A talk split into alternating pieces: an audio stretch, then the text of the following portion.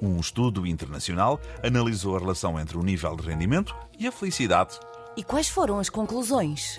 É possível viver feliz com pouco dinheiro. Ai sim! Povos indígenas e comunidades locais em todo o mundo levam vidas muito satisfatórias, apesar de serem pobres. Agora há que meter isso na cabeça das pessoas, até na cabeça dos ricos. Como assim? Ter muito dinheiro não dá felicidade. Pois não, mas alguém tem de se sacrificar para os outros serem pobres e felizes.